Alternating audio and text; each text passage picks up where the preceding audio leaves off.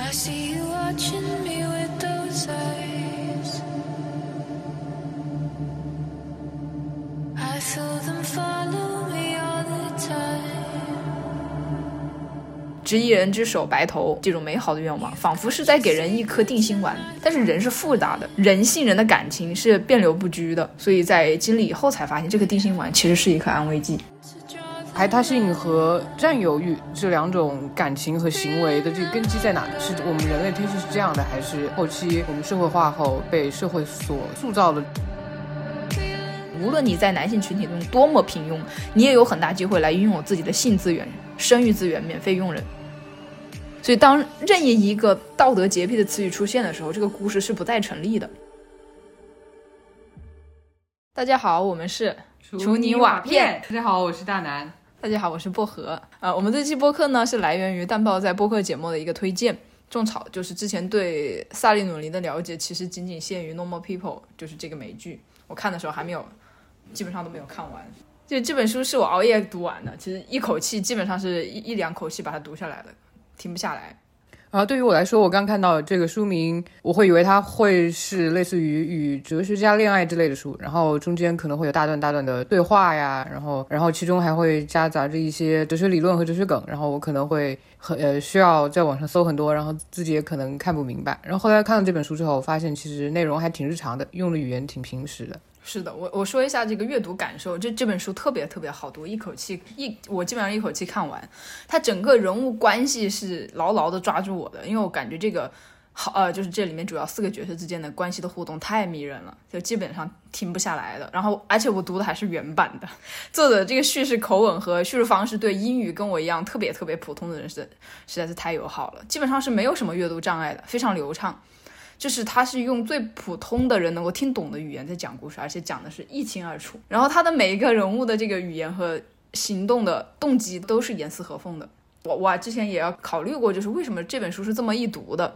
可能虽然爱尔兰文化和我们差得非常远，但是爱尔兰千禧一代和我们千禧一代的差别却不一定那么远，因为我们像我们都是全球化背景之下长大的嘛，嗯，对对对，文化都差不多，流行文化都差不多。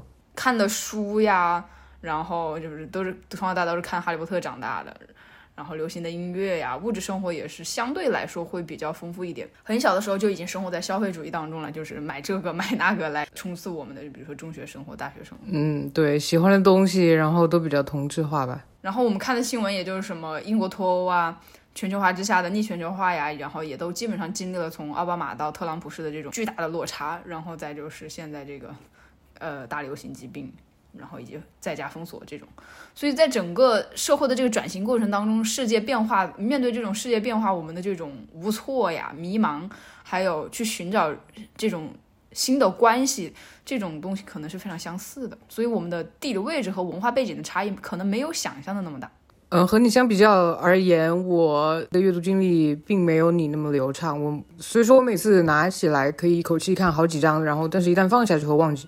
啊，接下来说一下这个故事梗概。故事是由 Francis 为第一视角来进行叙述的。他是一个英语系的大学生，即将毕业，是在这个出版社实习，自己会写诗，是一个才华文青。中心人物还有三个，一个是 Bobby，Francis 的前女友，也是他现在最好的朋友。呃，超级漂亮，性格开朗，社牛，在大学里面很受欢迎。然后他们在一次诗歌分享会上遇到了已经有一定名气的作家 Melissa，他们一见如故，聊得非常投机。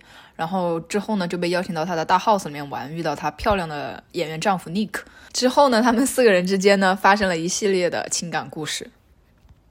关于为什么要做这期播客呢？其实我们也也没有做过播客。第一期做这个东西，主要就是因为啊，身边的人吃这颗安利的人是非常少的，就是感觉这么好吃的东西不能一个人吃，那个 旺盛的分享欲得不到满足是一件非常憋屈的事情，所以就强行拉上了大南来做一期这个分享。然后还非常做作的拉大南同学写了一个那个协同写作，那个观后感之类的东西，然后题目就叫做在亲密关系多样性的不安中寻找安全感。你刚刚说吃这个安利的人非常少，我觉得这点似乎可能挺奇怪。然后因为这本书在全球都比较流行嘛，可能是我们所在的这个环境里面有偏差，然后大家都觉得这个一般般。这本书，因为很多人看了之后可能会直接丢出来说是一个小三的故事啊，直接用这个这种一句话就把一个故事给概括了。其实看起来也并没有这么简单。然后我觉得这本书之所以在全球非常流行，可能是因为全球同年龄段的人目前所处的这种状态所感受到的无措和迷茫，可能都有相关性和类似的感受吧。然后，然后可以看这本书，可以从中找到一些共鸣，甚至可能会找到一些解脱吧。嗯好，那我们进入正题。然后首先要提醒一下，内呃后面的内容是含有大量剧透的，不想读书的同学是可以看的。要是想自己探索情节的，后面的就可以啊把它关掉了。啊，我们的就是读完了以后，我们做的这个协同写作引出来的就是一个我们最想讨论的一个问题，就是我们在漫长的一生当中，真的可以依靠这个 monogamy，也就是一夫一妻制，是吧，来引导终身的亲密关系吗？实际上，在阅读了很多女性主义的作品以后，仿佛就是很难再去认同父权社会强加给女性欲望的这种非常冰冷的束缚，以至于就像我们身边其实呃已经有很多朋友已经结婚了嘛，就是实际上他们结婚的时候，我们很难说去由衷的、单纯的、百分之百的对身边的婚礼进行单纯美好的祝福。我们看到的可能是非常啊洁白的美丽的婚纱，然后城市化的婚礼的过程，然后司仪的催泪，是吧？然后还有一些我们其实明明已经知道。生活当中其实基本上不怎么管的父母啊、特别是父亲是吧？然后在婚礼现场去表演深情、掉眼泪、去演讲，然后含情脉脉，其实看的其实让人心里非常不适的。然后脑海里也是闪现的，因为我们的朋友基本上都是女性嘛，就是啊，妻子即将是成为妻子和妈妈的这个角色。基本上脑海里出现的就是她马上要面临的这种沉重的家务和育儿负担，感觉这个婚纱就是给女性剥削披上这种双糖一般甜蜜的外衣。当然，我们可能有点偏激，是吧？但是啊，确实就是这样一个感受，糖衣毒药，很难去真的就是很想祝福，但是又觉得祝福的背后好像没有那么那么简单。我们讲的这种一夫一妻的这种表演化、这种仪式化的东西，但是我们回过来看，当我们全情投入到一段关系的时候，是可不可以去爱另外一个人呢？就手上的这一把这个甜品的刀切下去啊，我们一块一块的切，怎么样去把它均匀的分配？那真的能够均匀的分配吗？一块给你，一块给他。因为书里面写了这个 Francis，他是曾经是和 Bobby 是一对嘛。啊，我最喜欢 Bobby 这个角色。后来你告诉我，Bobby 很可能是那种非常理想化的一个一个人物。我比这个角色是非常让人喜欢，但是他就是非常完美，他的性格，然后他的整个为人处事的方式，然后他对待这个世界的方式，给人感觉非常 chill，就非常放松。谁不喜欢这样的人呢？谁不想做这样的人呢？呃，Francis 和 Bobby 这段恋情就是很快走向冷却嘛，然后他俩就走向了一个很理想的一种友谊的关系，然后也会在啊、一次脆弱的交谈之下分享一个之后可能不会提及的拥吻，他们就是几乎分享一切，基本上心中的东西都会跟对方说。但是呃，Francis 在陷入 Nick 的婚外恋当中也隐瞒了，对 Bobby 隐瞒了相当一段时间。然后另外一对就是这个 Nick 和妻子 Melissa，他们在婚姻当中呃有过两次开小差，在外人看来，他们的婚姻其实已经离热情是非常远的。婚姻是在持续，但是 Melissa 仍然在这个 Francis 将 Nick 拖出抑郁的泥潭当中，还是感觉到背叛，感觉到愤怒。当然，她同时也非常感谢 Francis 给尼克带来的这种美好的一个改变。我感觉就是这两个人也在以自己的方式去爱着对方。然后感觉就是这四个人之间的关系啊，这种亲密关系是在不断不断流动的，然后亲密关系之间的距离和浓度也在不断的变化，可能就是在某一次的坦诚相待以后会变得更加亲密融洽，但也有可能在沉默和就是对自己的自怜自艾当中会产生猜忌和疏远。就如果你不是一个道德主义者，也不是父权资本主义下的这种异性一夫一妻的拥护者，那你可以是什么？那亲密关系的边界在 Francis、Bobby、Melissa、Nick 这四个人的相互互动当中是得到探索的。比如说，在于遇到某个人的心动瞬间，情欲是压倒了一切。那接下来该如何处理与亲密爱人的关系呢？占有欲和排他性让嫉妒心就是瞬间在内心当中站住的这个瞬间，怎么去看待这种愤怒呢？那冷冷静过后，当愧疚啊、涌上来的时候，那我们怎么去获得内心的平静呢？啊，这是一个这是一个角度。但如果遭遇 crush 的，就是这种心动对别人心动的人是你的爱人，而并不是你呢？你自己会感觉到背叛吗？你会感觉到伤心和愤怒吗？那这个问题是萦绕在整个阅读过程当中的。Melissa 说，Francis 和他之所以会爱上尼克，正是由于他是一个相当顺从又被动的爱人。沉迷于一个被动的爱人，是混乱和迷茫中试图在获得掌控感。那这种掌控感的爱是真诚的吗？但实际上我们是没有办法去找到一个单一而普适性的标准去评判一段感情是不是真诚的。可是我们能瞥见的是，在亲密关系当中，人们通常是在害怕不确定性所带来的动荡不安，因为害怕受伤而拒绝袒露心中的这些脆弱，也因为害怕呃被拒绝而主动去解决、主动去割裂，因为害怕失去而言不由衷，这个是非常常见的事情。那在拥护异性恋一夫一妻的众多人当中，其实也是被这种法律所赋予的确定性所吸引，执一人之手，白头这种美好的愿望，仿佛是在给人一颗定心丸。但是人是复杂的，人性人的感情是变流不居的，所以在经历以后才发现，这个定心丸其实是一颗安慰剂啊。很多情况下，感觉感觉都是。那怎么和这种不确定性共处呢？我觉得首先不要急于否认自己所产生的 crush，就是这种心动的感觉，允许它的美好存在。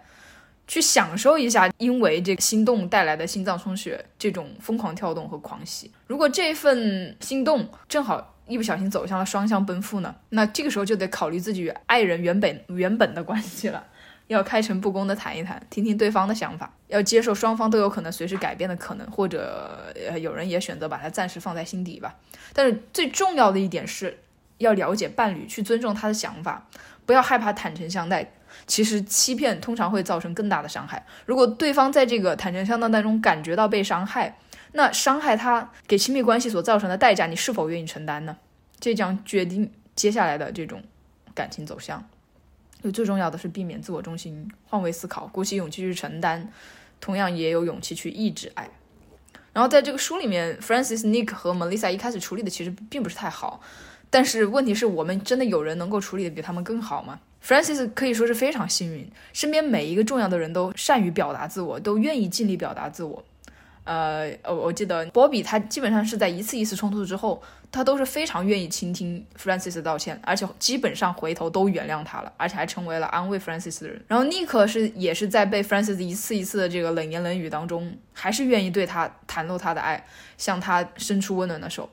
感觉他们每个人都是不可思议的倾听者和表达者，我感觉我身边 这样的人是非常少的。包括呃，从来没有喜欢过 Francis 的 Melissa 也是不可思议的坦诚。每个人都有缺陷明显的原生家庭啊，无论是这个工人阶级，还是那种 old money，就家里挺有钱的，但是自己仿佛还是家庭里的这种边缘人物。可是大家都在跌跌撞撞，也在挣扎和斗争当中找到了自己的位置。我感觉鲁鲁尼是给我们了一个很温暖美好的结局。就是在无数的撕扯之后，还是一个非常温暖美好的结局。现实世界里的大家都是遮遮掩掩的活着，很少会有这种非常坦诚的。对，就就觉得他们已经做的很完美了，不太不太可能更好了。就感觉在这个复杂的世界里面，用一些抽象的词汇，好像是没有办法定义人与人之间真正的感情啊。在我们能够辨认出他的真面目之前，他早就已经向我们迎面而来了。所以措手不及的我们，首先得承认自己是非常渺小无力的。没有办法去真正的去掌控，然后告诉自己去迎接他，用最大的耐心倾听，用最真诚的、尽力的、真诚的去表达啊，就是我当时呃思考的这样一个问题。然后在呃看了我的这个之后呢，在这个协同写作当中，然后大南也说了他自己的一个看法，他的这个名字叫做《关于排他性当中的性别不平等》。这个名字听的好像非常专业，这个名字不是我取的，是薄荷取的，然后。我的这些想法好像最后把它写出来之后，和这本书没有太大的关系，更多的是看了这本书之后和身边周遭的环境做了一些对比，然后就有了一些想法。薄荷提到了亲密关系中的多样化，以及亲密关系中的占有欲还有排他性给亲密关系带来的不确定因素。这个让我想到了，就是排他性和占有欲这两种感情和行为的这个根基在哪？它是天性，是我们人类天性是这样的，还是还是就后期我们社会化后被。社会所塑造的这一种行为和想法，我记得小时候上学，老师都会跟大家说，好东西要跟大家分享啊，有好吃的要分给大家一起吃，好玩具和大家一起玩呢。后来在小区里面碰到了一个小朋友偷了家里一千块钱，然后分给了其他一起玩的小伙伴，然后大家一起结伴去超市买零食。我之后我就觉得这可能是孩子对于好东西要跟大家分享的这个最本真的一种理解吧。然后但是成年人世界里这种事情是无法接受和无法理解的。钱是好东西吗？是的。要分享吗？不行。也许这就是占有欲和排他性的表现形式之一。听起来的确很肤浅，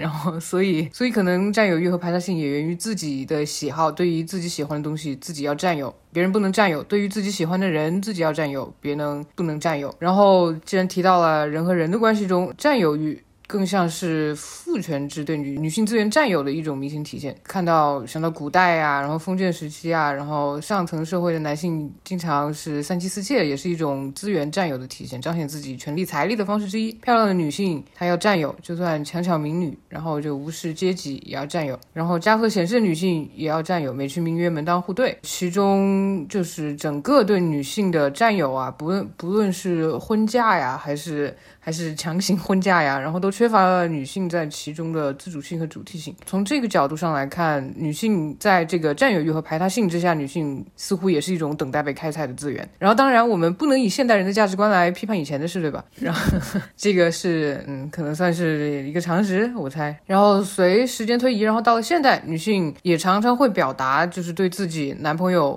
或女朋友的所谓的宣示主权，比如说在一些社交网络上放两人亲。亲密照片，日常对话中常常会说，呃，我家老公怎样怎样怎样，我家老婆怎样怎样怎样。这样，当然男性也有这种行为，但是男性在宣誓主权方面已经有很长的历史了，这里就不做讨论了。从我的经验上来看啊，女性宣誓主权这一行为往往是双向的，然后就是我对男朋友宣誓主权，同时男朋友也对我宣誓了主权。女性对这个宣誓主权和这个占有欲和排他性这方面认为，默认的是彼此占有的关系。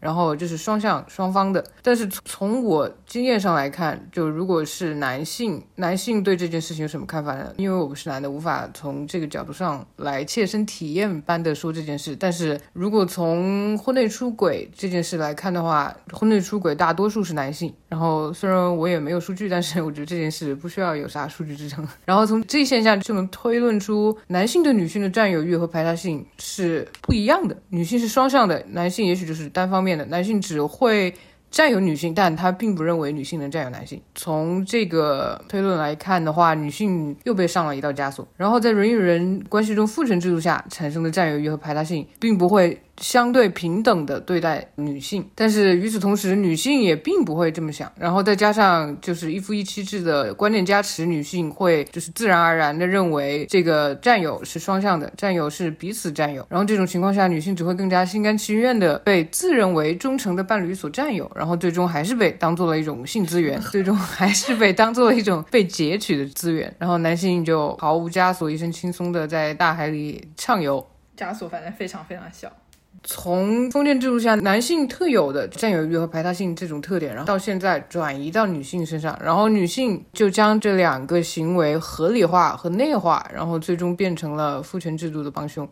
我们说可以从很多书里面看到的，比如说像野老师的一些书里面可以看到的，父权制压迫越来越隐形的套路之一，用谎言让女性自主接纳、自主内化，并且不让父权制变为女性自身的一部分。然后这个大概就是我读了这本书，然后听了薄荷之前写的感想之后，对身边的情况和环境做了一些反思之后有的想法。啊，然后在那个啊大男的关于排他性和占有欲背后的这个不平等嘛，然后我也做了更多的一个延伸，就感觉这个排他性和占有欲。背后的这个不平等，同样的词语在不同的权力结构当中，语境是不一样的，是吧？权力的上位者和下位者双方思考的其实根本不是同一件事情。女性默认自己是忠贞是美德，所以这个是把女性道德化，把这个道德内化到骨子里。那表现在行为上，实际上就像上野老师说的，本该是同伴的女性，其实被其他女性进行了一次分裂，就是把它分为劫劫女或者叫什么烈女，是劫掠。贞贞女啊，贞贞贞女 贞啊，对，贞洁女啊，贞洁女性和荡妇，所以他们是极力和后者划清关系的。其实他这个做法直接就成为了父权统治工具的有机一部分。男性是受益于这样划分的，因为他们一方面要求自己的妻子是绝对忠贞的，以保证自己的绝对占有权，但同时又期望别人的妻子是荡妇，让他们有更多的机会。而男性口中的占有欲，实际上是成为女性的唯一占有者，并非反过来成为女性唯一的忠贞伴侣，并不是这个意思。男性之间却没有女性的这样的分裂。他们只有一个标准，就是通过这个 alpha male，领头羊式的男性啊啊，对对，就是一个非常强大的男性形象，就是这样的人是以吸引并占有更多的就是越多越好的女性为荣的这样一个形象，将男性紧密的联系成一个文化的共同体。那女性之间在群体之间，它有一个竞争，它的这个竞争是以优劣划分的。那什么样的为优，什么样的为劣呢？那就是是否贞洁道德，以这个为标准。其实他们之间就已经形成了一个非常有效的严丝合缝的道德警察。他们在女性之间就已经在帮助男性维护他们的合法占有，女的基本上就是把女性当做资源，最终受益者是男性。而男性内部也是有竞争的，男性内部的竞争是是金字塔型的，是一个垂直结构。他们以占有越多的女性来体现他们的地位越高，或者反过来，地位越高占有更多的女性资源，而最终受益者是男性当中的强者。那这么一看，双方的群体内部无论如何竞争，收益的都只有是男性。底层的男性通常是没有办法向强者的男性来发泄自己的不满的，所以只能把矛头指向更弱的一方。哪些人呢？性少数群体、女性、残障人士。老人、小孩，那这样一部分人成为社会不稳定的巨大威胁。那为了维护社会稳定，是很多时候劫富济贫的这种所谓正义是被一夫一妻给锁定的，给众多不是 alpha male 的这样一批男性，一大批男性给了他们一颗定心丸。无论你在男性群体中多么平庸，你也有很大机会来拥有自己的性资源、生育资源，免费用人。社会安定到了某种程度，实际上就是这些人所做出来的牺牲。那那其实这也可以解释为什么有彩礼这个现象，是不是？为什么要付彩礼？是因为自己即将得到性资源、生育资源和免费佣人。其实也不是完全免费，他付的这个彩礼付给了女性的父母，然后去养育女性的弟弟妹妹。然后他们付出的，当然也要付出一些东西，比如说鲜花呀、巧克力呀、什么美丽的啊婚纱公主裙啊这些粉红泡泡，再加上经常给大家洗脑这种听话、乖巧、善解人意。贤惠、从善如流，什么伟大的母爱，这些虚无缥缈的词，从社会层面到家庭层面，长年累月的给你洗脑灌输，基本上能够让整个人类当中一半的人口，绝大多数的女性都是心甘情愿服从的，自愿放弃成为一个独立的人，老老实实做一个维护后现代奴隶秩序的螺丝钉，啊，就是说的这么的露骨。然后这本书里面的四个角色当中，其实只有 Nick 一个人是男性的。那另外三个女性是具有非常明显的女性解放思想的人，然后，呃，Nick 这个人他的所做、所想、所说，实际上离我们所在的社会当中男性形象是相差特别远的。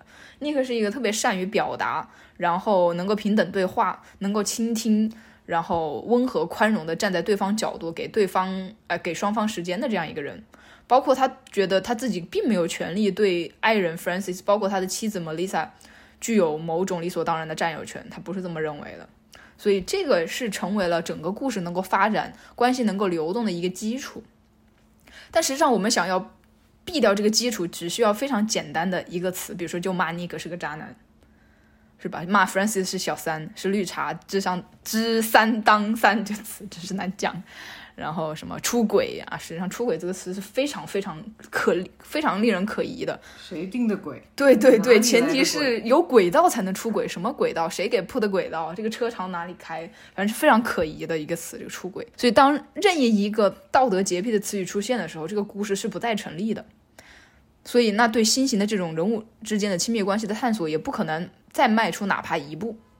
所以，我们回到一开始那个问题：当我们拒绝做父权压迫之下的二元异性恋夫妻制以后，我们是什么？我们怎么去定义自己？那这种前瞻性的、带有女性解放、性别平等的重要意义的讨论，脆弱到可以被一个脱口而出的词给瞬间消灭掉。但是，也要注意，反过来说，当我们拒绝使用这些词的时候，反抗就开始了。当我们开始允许不一样的关系，当我们允许爱上第二个人，同时爱上不同的人，当然这里主要指女性，因为男性在历史当中一直是这么做的，男性是没有荡妇羞耻这个东西的，顶多骂一骂渣男，他可能自己还挺开心的，觉得自己非常有性魅力。然后受到，其实男性受到道德枷锁是微乎其微的。我们说的这个，所以主要指的是女性，我们允许爱上第二个人，同时爱上不同的人，这个时候我们实际上就是在解构旧的秩序，我们就是在探索新型的关系，那瓦解千年压迫女性的父权制。从抽走一片旧的瓦片开始，实际上这就是我们一开始的题目的瓦片，对这个选择的呃名字。所以我们要怎么去处理一直变化的这么复杂的亲密关系呢？我们就是没有教科书式的答案，萨利努林也没有给出教科书式的答案，给了一种可能性。其实任何声称有简单的、唯一的或者直接的答案呢，它都是骗子。我们应该警惕这种简单粗暴。而且我自己特别讨厌“打打脸”这个词。打脸啊、塌房啊这些词就很奇怪，觉得把发生了的事情就过度简单化。是的，因为人都是在成长，是在变化的，境遇不一样，环境不一样，那想法怎么可能不变呢？我觉得我们在日常生活当中天天打脸，这种事情是经常发生的。然后人在面对不同不同的人、不同经历的时候，变化是会非常大的。你看那个 Francis，他有一第二条线，就是与原生家庭和自己出现健康问题的这条线当中，当他生了那个，他是呃子宫是什么问题？不，那个病有点复杂，是吧？他是非常慌张的，加上他爸爸突然消失，然后自己的经济压力陡然增大，过得非常窘迫，所以这个东西实际上是直接影响了他对 Nick 和 Bobby 的态度的。他直接导致了一次和 Nick 的分手和一次跟 Bobby 直接闹掰了，他都是受这条线影响的，甚至可以说是决定性的。这条线读者可以看出来，Francis 本人知道，但是故事里其他人是不知道的。那我们这些人现实生活中都不是上帝视角，我们都是 Nick 和 Bobby，我们不太可能去知道 Francis 没有说出来的故事。他可能是出于隐私或者自我保护，甚至有可能只是麻烦，很多事情都不会说出口，说出来的都是冰山一角，所以未知全貌才是我们生活当中的常态。所以有说我们能做的是什么呢？就我们首先能不能不要过早的给人下定义、扣帽子，给人骂什么双标狗，骂人打脸，骂人塌房了什么，呃，自己作的什么活该呀、绿茶呀、眼瞎呀。我们把复杂的东西可以先放一边，我觉得这个是我们起码能做的，不要去轻易评价别人，允许打脸，允许道德洁癖以外的东西存在。啊，就想到了最近那个呃，全网群嘲马思纯是吧？就说他什么爱渣男呐、就感觉就爹味非常十足，好像大家是我都在为你好，但是你作为一个这么完美家庭出生的一个完美的女孩存在，你怎么是吧？为什么要倒贴？为什么要喜欢这样的一个人？所以大家都是马思纯的爹嘛。呃，就感觉就是这个问题。马世存的爹可能对他都没有这么大的影响。好了，今天的嗯随便乱扯就到这里。呃 不对，这叫什么？处理瓦片。今天处理瓦片就到这里，希望大家喜欢。难道不要点一个题吗？不要俗套的点一个题吗？俗套怎么点题？怎么点突？然想到，作者把 Francis 得病的那个部位设定在了他的生殖系统当中，是具体是想让 Francis 脱离一个就是女性在父权制压迫下的一种性资源的一种表现嘛？呃，就是你可以得很多病啊什么的。什么叫你可以得很多病？我说我说就是他可以把这个 Francis 的病就是设定在很多其他的部位上面。老刘，没有啊，因为他当时，他当时就是说，因为考虑到 Nick 特别喜欢小孩，然后 Francis 其实也想要小孩，但是他突然一瞬间感觉到自己好像可能永远生不了小孩。哦，感觉应该也是似乎也也有一种反对，把自己当做就是一种性资源他好像不是反对这么简单，抗争。